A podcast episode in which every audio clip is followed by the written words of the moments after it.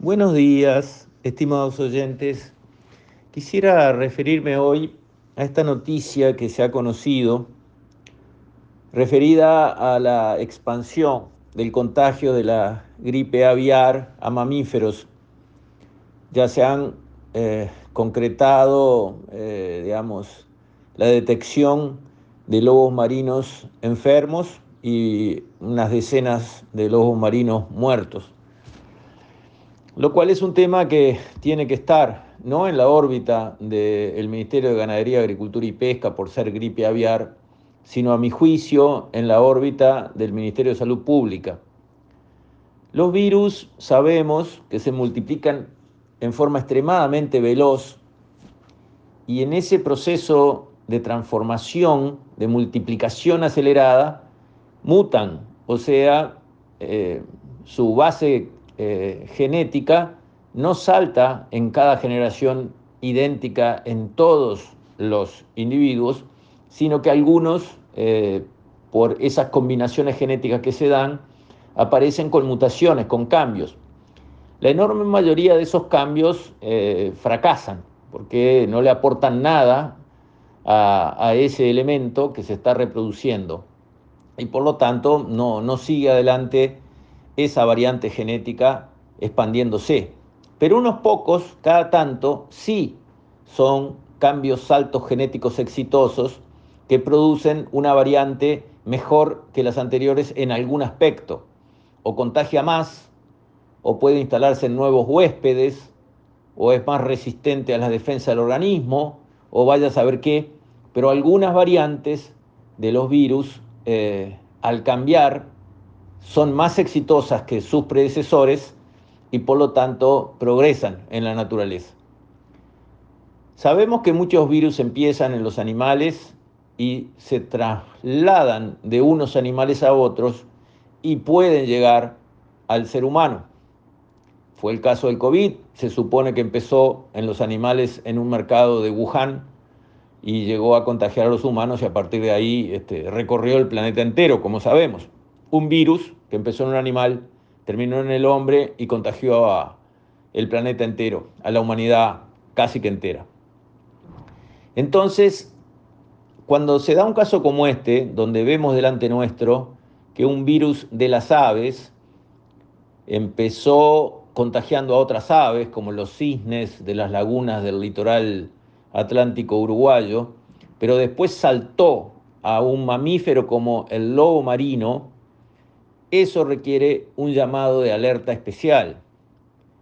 En primer lugar, como está haciendo correctamente el Ministerio de Ganadería, Agricultura y Pesca, alertando a la población y pidiendo que la gente no se acerque a un lobo marino muerto en la playa, que no lleve sus mascotas a que vayan a olfatear, como hacen todos los perros, el, animal muerto, sino que traten de no llevarlas a la playa.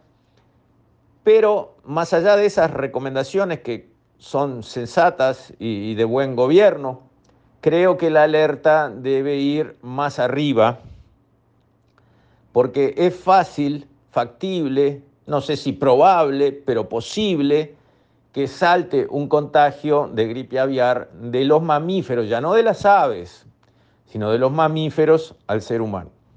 Y no sabemos en el ser humano ese virus, qué potencia podría tener, qué grado de fuerza para infectar podría tener y qué dañino podría ser. Podría ser una fiebre liviana o podría ser, digamos, como en el caso de los lobos marinos, mortal.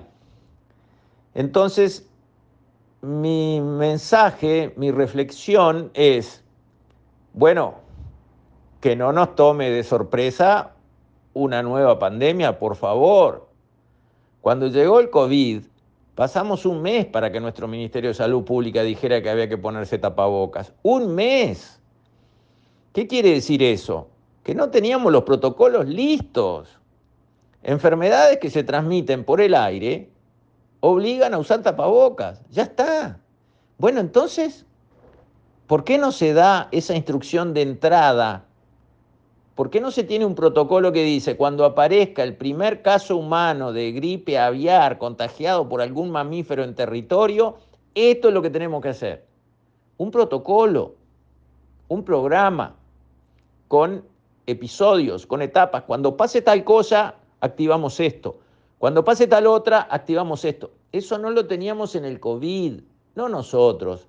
No lo tenía la Organización Mundial de la Salud, no lo tenían los países más avanzados sanitariamente hablando, no lo tenía nadie.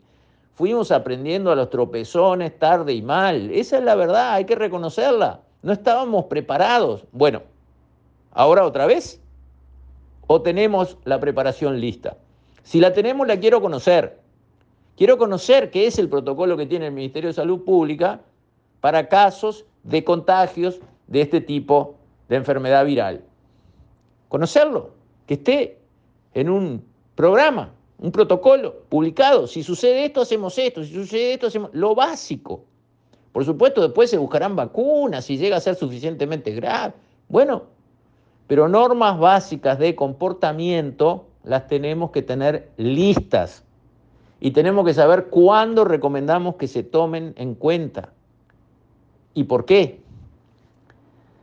Creo que esta llamada de alerta de ver la gripe aviar que salta de las aves a los mamíferos es exactamente la luz amarilla que precisamos para pedirle al Ministerio de Salud Pública, por favor, no se dejen sorprender otra vez, por favor, tengan los protocolos listos y en pie, por favor, tengan las campañas de este, eh, publicación y promoción de estas ideas listas para lanzar no perdamos semanas cuando llegue el momento de ejecutar, porque quizás sea esta vez que haya que hacerlo, o quizás sea dentro de 10 o 20 años, no sabemos, pero los protocolos deben de estar listos, revisados, ajustados y mejorados año tras año, porque lo importante cuando llega la crisis sanitaria es estar listos, es saber lo que hay que hacer y decirlo de una, no un mes después, como nos pasó con el primer caso de COVID que tuvimos acá, que para decirle a la gente use tapabocas demoramos un mes. Eso no puede volver a pasar. Con esto, estimados oyentes, me despido. Hasta la próxima, si Dios quiere.